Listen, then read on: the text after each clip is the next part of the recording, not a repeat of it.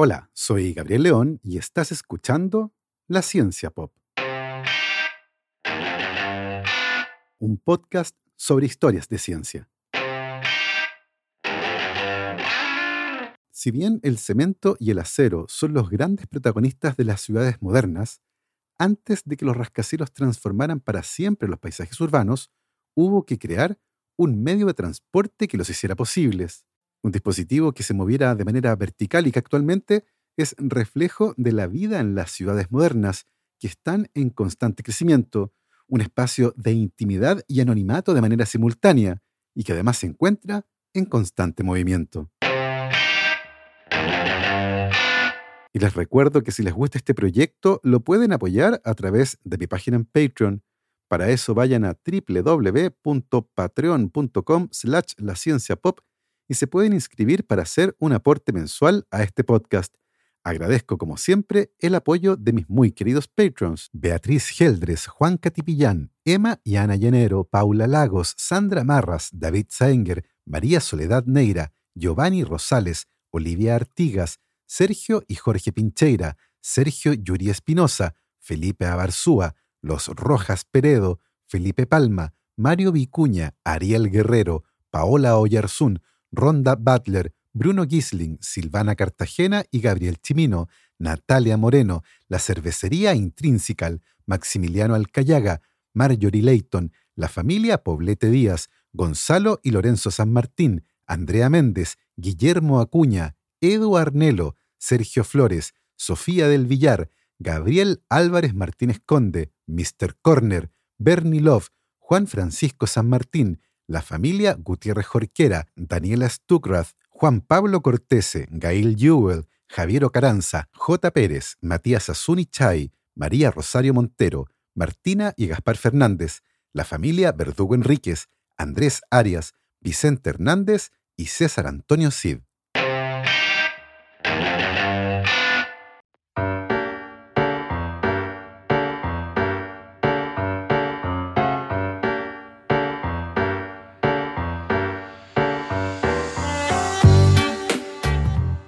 Mark Twain decía que dejar de fumar era lo más sencillo del mundo y que él mismo lo había hecho miles de veces. Esta frase que tiene todo el estilo de Mark Twain ilustra lo difícil que puede ser dejar el hábito de fumar. Después de todo, se están autoadministrando una sustancia que es adictiva.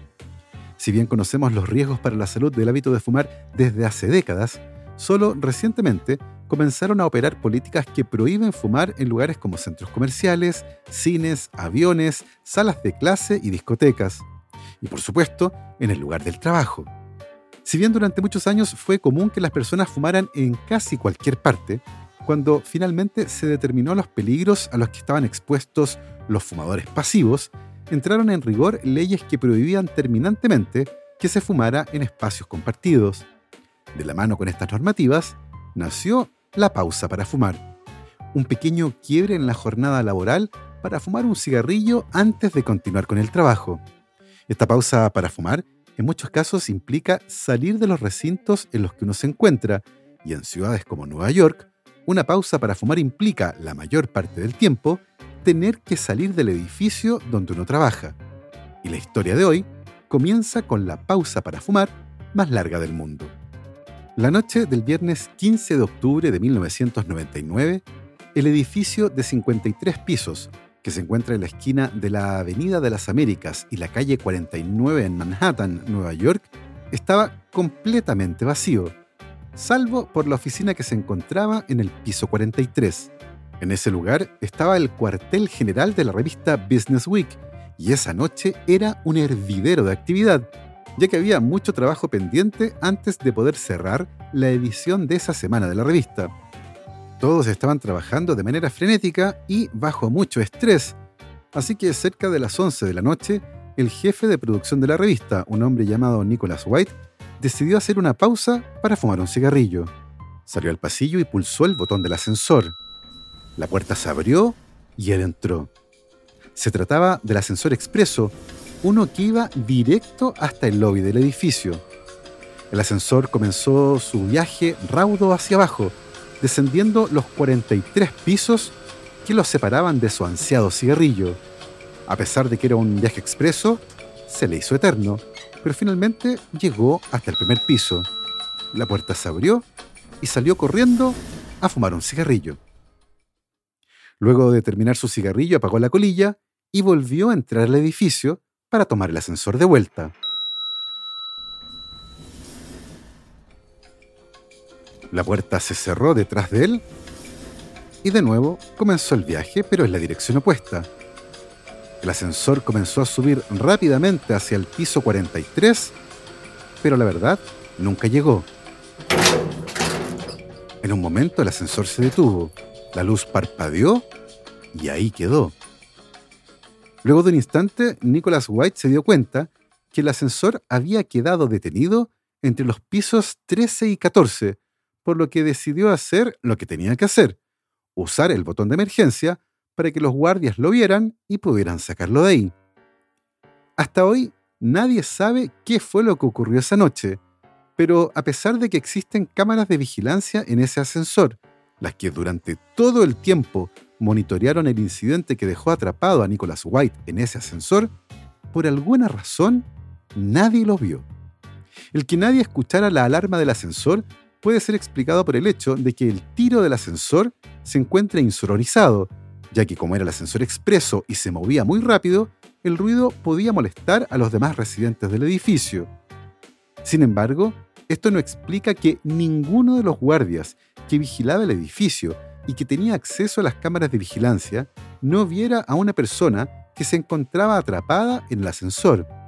Nicholas White movió los brazos, gritó, pulsó el botón de emergencias hasta que se aburrió, se paseó, se sentó y en un momento se dio cuenta de que aparentemente nadie lo iba a rescatar. Vació sus bolsillos y lo único que tenía era tres caramelos de menta, tres cigarrillos y un encendedor. No tenía su teléfono móvil, ni agua, ni mucho menos comida. Porque claro, nadie prepara un picnic cuando todo lo que va a hacer es tomar un ascensor. Las investigaciones posteriores no han logrado determinar de manera clara qué fue exactamente lo que ocurrió y cómo es posible que seis guardias distintos no se hayan dado cuenta de que había una persona atrapada dentro de uno de los ascensores. Al cabo de un rato, Nicholas White logró abrir las puertas del ascensor solo para encontrarse con un muro de concreto y orinó contra ese muro. Por un lado porque tenía que hacerlo, pero por otro porque pensó que a alguien le podría parecer curioso que hubiera agua corriendo por el tiro del ascensor, y tal vez así lo encontrarían. Eso no ocurrió. Sin agua y sin comida, Nicholas White tuvo la certeza de que iba a morir dentro de ese ascensor. Como sea, el pobre Nicholas White estuvo atrapado dentro de ese ascensor durante 41 horas. No fue hasta casi las 4 de la tarde del domingo cuando un guardia se percató de que había alguien atrapado en el ascensor expreso. Luego de ser rescatado, Nicholas White subió a su oficina a buscar las llaves de su casa y descubrió una nota que le habían dejado sus compañeros de trabajo, criticándolo duramente por haber desaparecido el viernes y haberlos dejado con una cantidad gigantesca de trabajo. Nadie sospechaba la pesadilla claustrofóbica que este pobre hombre había enfrentado. Después del incidente, Nicholas White decidió demandar a su empleador, pero como parte de su estrategia legal, decidió no volver al trabajo y se fue durante ocho semanas a una isla en el Caribe. Porque claro, tenía que verse afectado, no podía seguir con su vida normal. Luego de semanas de ausencia, la revista Business Week lo despidió e inmediatamente Nicholas White los demandó a ellos y a la compañía que hacía el mantenimiento del edificio, exigiendo en compensación 25 millones de dólares. El juicio duró cuatro años y finalmente llegaron a un acuerdo por un monto de dinero que Nicholas White no tiene permitido revelar, pero que bordea el millón de dólares. Nunca nadie le pudo explicar por qué el ascensor se detuvo, ni mucho menos por qué durante 41 horas nadie pudo encontrarlo. La vida luego del incidente fue tremendamente difícil para Nicholas White, quien no solo perdió su trabajo, sino que se mantuvo desempleado durante varios años. Perdió todos sus ahorros, incluyendo el dinero del acuerdo legal y también el apartamento en el que vivía. En una entrevista que concedió más tarde, Nicholas White dijo que en retrospectiva veía este incidente con cierta melancolía y reconoció que cuando entró en el ascensor esa noche, su vida cambió. No fue el ascensor en sí, sino que su respuesta al incidente lo que lo cambió todo. Si bien ha hecho las paces con esta experiencia, aún se arrepiente de su decisión de haber intentado demandar en vez de volver al trabajo y tratar de negociar desde ahí un acuerdo. Su decisión prolongó el encierro, pero al menos él no culpa al ascensor. Sin embargo, los ascensores han sido descritos como uno de los responsables más importantes en el cambio del paisaje de nuestras ciudades. Durante la mayor parte de la historia de nuestra especie, poder vivir un poco más alto fue una ventaja. Por ejemplo, vivir en lo alto de una colina permitía vigilar el territorio y poder subir a un árbol ofrecía protección frente a algún depredador. Cuando los egipcios y los chinos comenzaron a construir en altura, aparecieron las escaleras, una revolución que permitió que las ciudades crecieran hacia arriba. Claro que había un límite evidente a ese crecimiento, nuestra voluntad para subir escaleras. Lentamente este problema comenzó a ser resuelto y aparecieron los primeros ascensores. Por definición, un ascensor es una plataforma o un recinto que sube y baja en un hueco vertical, usualmente llamado tiro o caja, para transportar personas y mercancías. El arquitecto romano Vitruvio describió el primer ascensor del que se tiene registro hace unos 2300 años, obra del gran Arquímedes. Probablemente el uso mejor documentado de ascensores de la antigüedad está vinculado con el Coliseo romano, un lugar en el que unas 50.000 personas se apiñaban cada vez para ver a los gladiadores peleando entre ellos y también enfrentándose a bestias exóticas, como leones, lobos, cocodrilos, leopardos y osos, animales que emergían desde el suelo como por arte de magia. A finales de la década de 1990, Heinz-Jürgen Best, del Instituto Arqueológico Alemán de Roma, estaba estudiando el subterráneo del Coliseo romano, una estructura que recibe el nombre de hipogeo, cuando comenzó a encontrar marcas muy curiosas, agujeros muescas y ranuras en las paredes. A partir de estos hallazgos, logró descubrir que los espacios eran para un sistema de cabrestantes y elevadores que eran utilizados para transportar cargas pesadas, como animales salvajes o escenografías, a la superficie del Coliseo. Una investigación posterior reveló que había entre 24 y 28 elevadores diseñados para transportar hasta 300 kilogramos cada uno, el peso promedio de dos leones. Eso quiere decir que en teoría era posible hacer aparecer 56 leones de manera simultánea en el Coliseo romano, una hazaña impresionante de ingeniería. El funcionamiento de estos ascensores dependía de una inmensa cantidad de mano de obra, con hasta 8 hombres trabajando en cada ascensor para hacer girar el pesado eje de madera que operaba el mecanismo de elevación. Eso quiere decir que si todos los ascensores estuvieran funcionando de manera simultánea, se necesitaría el trabajo coordinado de más de 200 hombres empujando y tirando de las manivelas. Usando descripciones y textos antiguos como guías, un equipo que estaba trabajando en un documental sobre el Coliseo romano, llamado Coliseo, Trampa Mortal Romana, construyó una réplica del ascensor durante aproximadamente un año utilizando para esto solo herramientas y materiales disponibles en la época del Imperio Romano, a excepción de algunos tornillos de metal. Con 7 metros de altura, un peso de 2 toneladas y la capacidad para transportar casi 300 kilogramos, el mecanismo de elevación resultó ser una pieza de ingeniería bastante sofisticada. Luego de su construcción, esta plataforma fue transportada con una grúa al Coliseo, y ahí la usaron para subir un lobo a la superficie del Coliseo. Claro que en lugar de ser recibido con una batalla a muerte contra un gladiador, el animal fue recibido con comida. Hoy sabemos que los romanos mantuvieron funcionando estos ascensores durante casi un par de siglos, pero este primer esfuerzo por facilitar el transporte vertical no fue masificado y se convirtió en una rareza del mundo antiguo. Entre finales del siglo XVII y principios del siglo XIX, también surgieron ejemplos aislados de ascensores de pasajeros, que se mencionan regularmente en las historias de esta tecnología. El matemático alemán Erhard Weigel, por ejemplo, hizo construir en su casa, alrededor de 1670, un sistema de poleas para transportarlo por los diferentes niveles de la casa.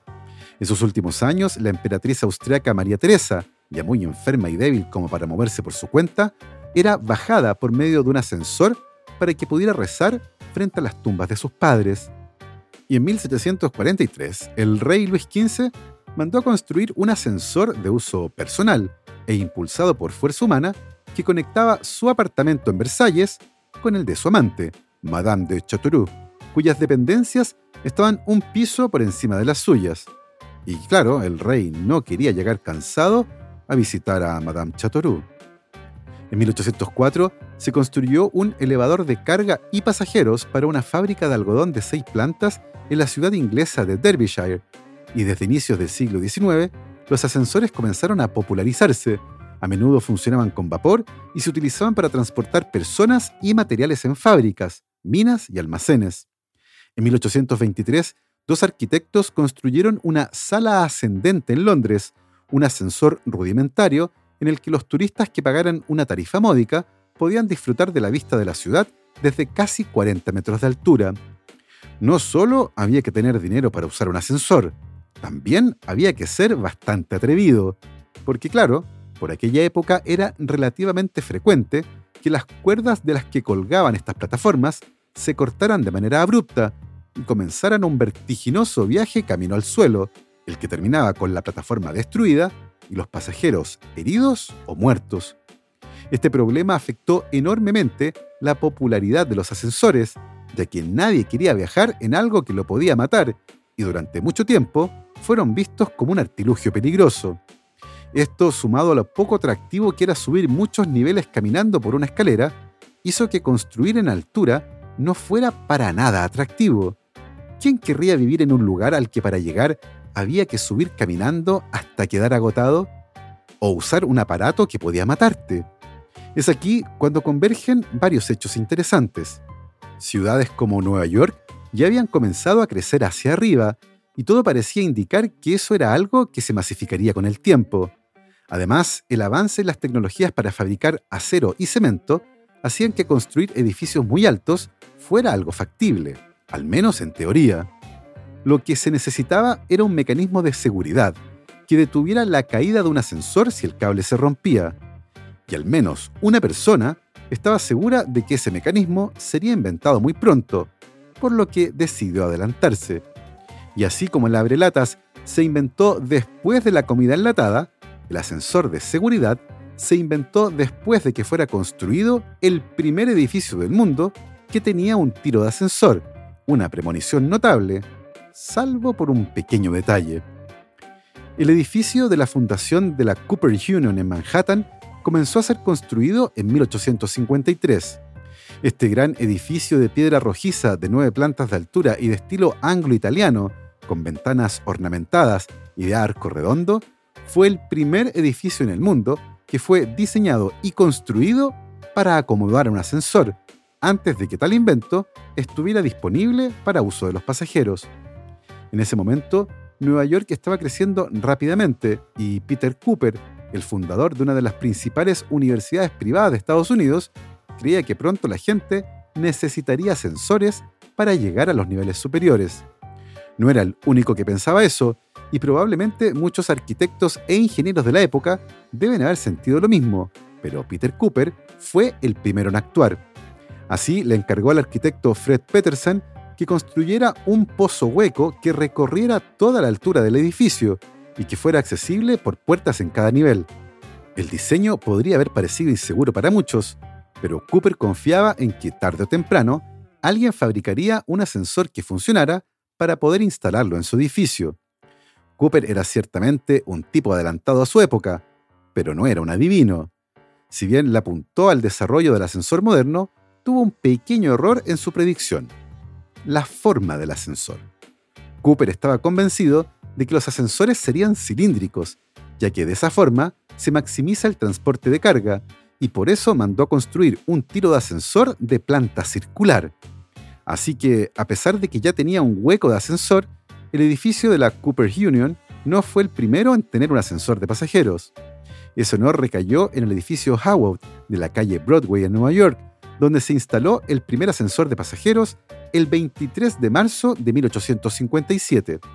A partir de ese momento, la construcción en altura se convirtió en una realidad. Vivir muy arriba ya no solo no fue visto como un problema, sino que incluso como algo deseable. Vivir en altura permitía tener menos ruido y escapar algo de la contaminación de las ciudades, además de otorgar mayor seguridad. Los rascacielos se masificaron y se hicieron populares, pero eso solo ocurrió cuando los ascensores fueron vistos como un medio de transporte seguro, un logro que tiene nombre y apellido. Elisha Otis nació en 1811 y a los 19 años se fue de la casa de sus padres para trabajar como conductor de carruajes en el estado de Nueva York. Se casó en 1834 y ese mismo año tuvo un grave caso de neumonía, uno que casi le cuesta la vida. Tenía apenas 23 años y decidió cambiarse a un trabajo menos pesado. Con sus ahorros, instaló un molino de granos, pero no le fue bien y comenzó a fabricar carruajes. Años más tarde, su esposa murió y quedó al cuidado de sus dos hijos, por lo que decidió irse a la ciudad de Albany para comenzar desde cero. Tenía 34 años cuando se casó por segunda vez y empezó a trabajar en una fábrica de juguetes. Por esa época, un día entero de trabajo le permitía fabricar 12 muñecas, algo que le parecía muy poco eficiente. Fue entonces como inventó una máquina que permitía automatizar parte del trabajo y ser muchísimo más eficiente, un desarrollo que fue premiado con un bono por parte de los dueños de la fábrica. En ese momento, decidió comenzar con su propio negocio, centrándose en un sistema de frenos automático para trenes y también en fabricar hornos para panaderías. Sin embargo, la mala suerte volvió a golpearlo cuando el río que usaba para obtener energía y mover sus máquinas fue desviado por la ciudad de Albany mientras realizaban mejoras al sistema de agua potable de la ciudad. Nuevamente decidió comenzar desde cero y en 1851 se fue con su familia a otra ciudad dentro del estado de Nueva York, donde comenzó a trabajar en un aserradero abandonado para transformarlo en una fábrica de camas. Mientras limpiaba el lugar, se vio enfrentado al desafío de mover un montón de chatarra a los niveles superiores de la fábrica. En ese momento se dio cuenta que una forma de facilitar ese trabajo era contar con algún tipo de ascensor que le permitiera mover grandes cargas de un nivel a otro. Por esa época ese tipo de ascensores ya existían, pero eran extremadamente inseguros y Otis no quiso correr el riesgo. Sus hijos, que ya eran grandes, trabajaban con él y entre los tres comenzaron a desarrollar un sistema de seguridad para evitar que la plataforma del ascensor cayera al suelo cuando la cuerda que lo sostenía se cortaba. Para esto desarrolló un ingenioso sistema en el que un freno estaba incluido en la estructura, freno que solo se activaba cuando la cuerda que sostenía el ascensor era cortada. Esto lo hizo usando un sistema de resortes que se mantenían apretados producto del peso de la plataforma cuando ésta colgaba de la cuerda. Pero en cuanto la cuerda se cortaba, los resortes se estiraban, exponiendo hacia los costados unas cuñas metálicas que se enganchaban en unas ranuras de los rieles por los que se movía el ascensor. De esta manera, la plataforma ahora era segura.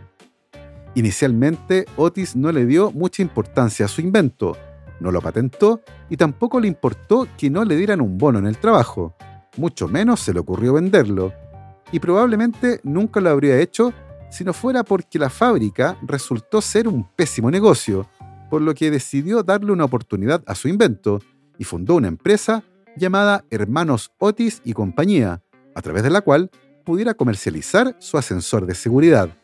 El negocio mostró ser extremadamente difícil y durante los primeros siete meses recibió apenas una orden de compra, pero muy pronto sus habilidades como vendedor le permitieron dar a conocer su invento. Entre mayo y octubre de 1854, Otis dio repetidas demostraciones de su invento en la exposición de la industria de todas las naciones, celebrada en la ciudad de Nueva York. En el Palacio de Cristal de la calle 42, instaló una plataforma sobre rieles guía en los que él mismo se hizo izar en el aire, ante una multitud expectante. Cuando la plataforma llegó a la altura máxima y para horror de todos los presentes, cortó el cable de suspensión usando un hacha. Pero en lugar de caer por 15 metros, el ascensor se detuvo en seco después de solo unos pocos centímetros de viaje. Todo a salvo, caballeros, todo a salvo, dijo Otis, tranquilizando a los sorprendidos asistentes a la feria, para luego explicar su sistema de seguridad. Esta demostración pública, repetida en sucesivas ocasiones, fue la mejor publicidad que Otis pudo haber tenido, y por fin el negocio despegó. Finalmente, el 23 de marzo de 1857, se instaló el primer ascensor de pasajeros en un edificio de Nueva York, y muy pronto otros lo siguieron. El edificio Cooper, el primero en tener un tiro para ascensor, tuvo que esperar varios años para instalar su propio ascensor, que inicialmente era cuadrado y se adaptó para un tiro circular. Fue solo luego de una remodelación en 1975 que se instaló un ascensor cilíndrico, lo que permitió cumplir el sueño de Peter Cooper. Al otro lado del Atlántico, el ascensor no fue popular, sino hasta después de la invención de los ascensores hidráulicos, que no son tirados por cuerdas desde arriba, sino que empujados por un pistón desde abajo. Así no hay forma de caer. Este tipo de ascensores se hizo popular primero en Inglaterra y luego en Alemania y Francia.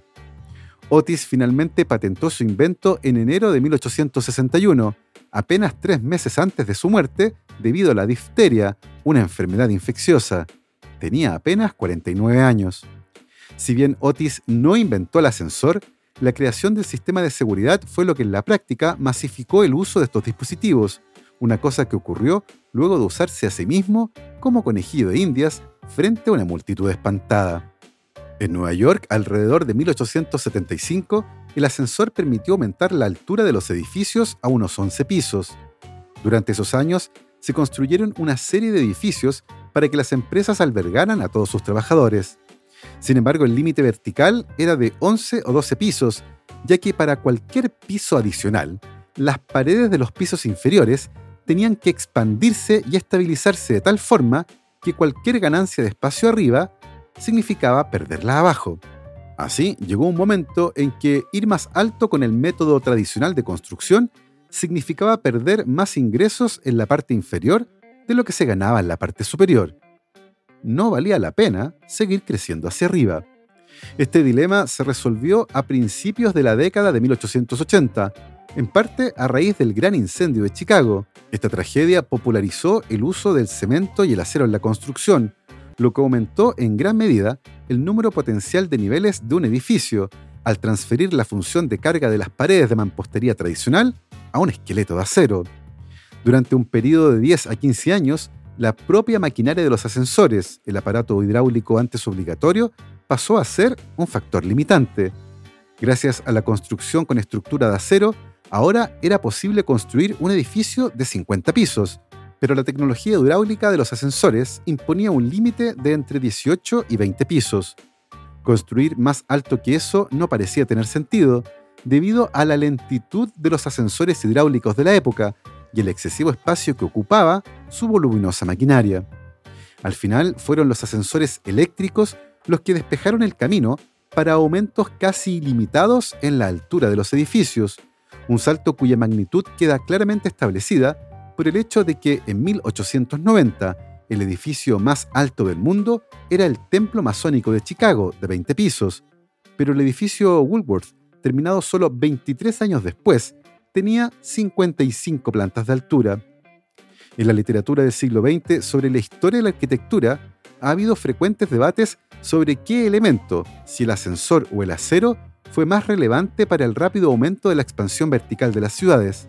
Incluso si uno no adopta la posición consistente del primer historiador del rascacielos, quien le otorga al ascensor el crédito exclusivo por este desarrollo, no hay duda del papel fundamental que desempeñó este medio de transporte.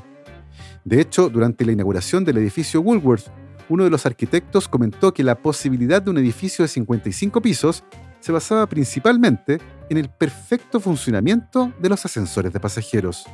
La demostración de Otis en la feria de 1854 es considerada por muchos como uno de los eventos más importantes para entender no solo al ascensor como medio de transporte, sino que nuestras ciudades con edificios y rascacielos, la expansión vertical. Hoy los ascensores están nuevamente dando que hablar, pero en un área que inicialmente era dominio exclusivo de la ciencia ficción, los ascensores espaciales. Durante más de medio siglo, los cohetes han sido nuestra única vía para llegar al espacio.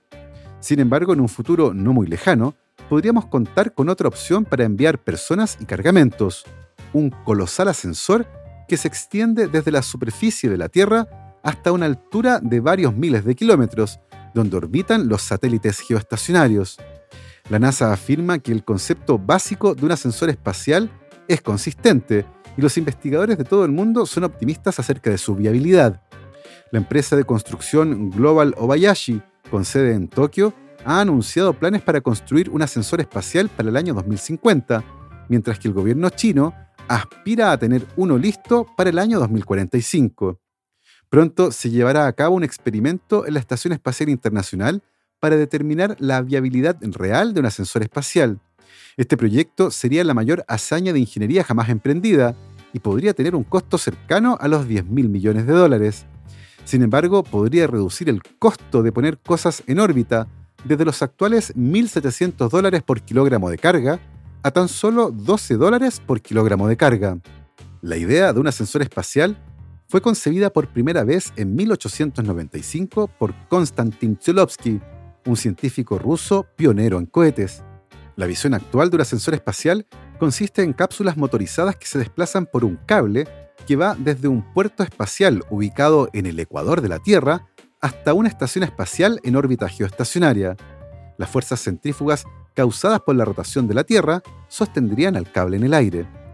Para materializar este sueño, se podría requerir de un material ultra resistente basado en carbono, que es conocido como grafeno. En teoría, tiene la fuerza necesaria para mantener el ascensor espacial anclado al suelo, siendo unas 200 veces más resistente que el acero. El gran problema es que, si bien existen fragmentos de grafeno disponibles comercialmente, estos son demasiado cortos para utilizarlos en la construcción de un cable de miles de kilómetros de largo. Y claro, la creación de un cable adecuado es solo uno de los desafíos a superar. Otro de los obstáculos y que más preocupa a los científicos es la basura espacial, restos de cohetes y naves espaciales que orbitan la Tierra y que podrían dañar o destruir un ascensor espacial si chocan contra él, basura que podría echar por tierra el sueño de un día entrar a una cabina, apretar un botón y llegar al espacio. Así hemos llegado al final de esta interesante historia. Espero que la hayan disfrutado. Yo me despido, como siempre, saludando a mis muy queridos patrons, Cristiano Teiza, Andrés Altamirano, Sebastián Toledo, Alberto Montt y Laura, Germaín Araya Hernán y Lucas Castillo, Ana Lucía Luna, Simón Castillo Riedemann, Luciano Cisterna, Ricardo Yáñez, Fernando Montenegro, Matías van der Straten, Francisco de la Fuente, la familia Flores Noguer, Christian Fraser, la familia Helsman von de Sauer, Giuseppe Carufo, David Pelao Pérez, Sebastián Umaña, Michelle Baró, la familia Serpa Rebolledo, Pablo y Milesita Villalobos, la familia Tanuso Ramos, Rosario Calderón, Pedro Castillo, Adrián Cataldo, José Luis Ulloa, Marcela Martínez, Cristóbal Orellana, Florencia Castañeda, Mauricio Silva, la familia Yuri Martínez, Claudio Ollarzo y Toña, Cirilo Fede y Pola, Alejandra Díaz, Fernando Araya, la familia de la Cruz Morales, Claudia Torres, Alberto Pozo, Cosca Ibanya, Pilar Calderón, la familia Fuentes Schoenfeld y la familia Tíes Ríos. Nosotros nos volvemos a escuchar el próximo viernes. Que esté muy bien, cuídense mucho, lávense las manos y por supuesto, que la ciencia los acompañe.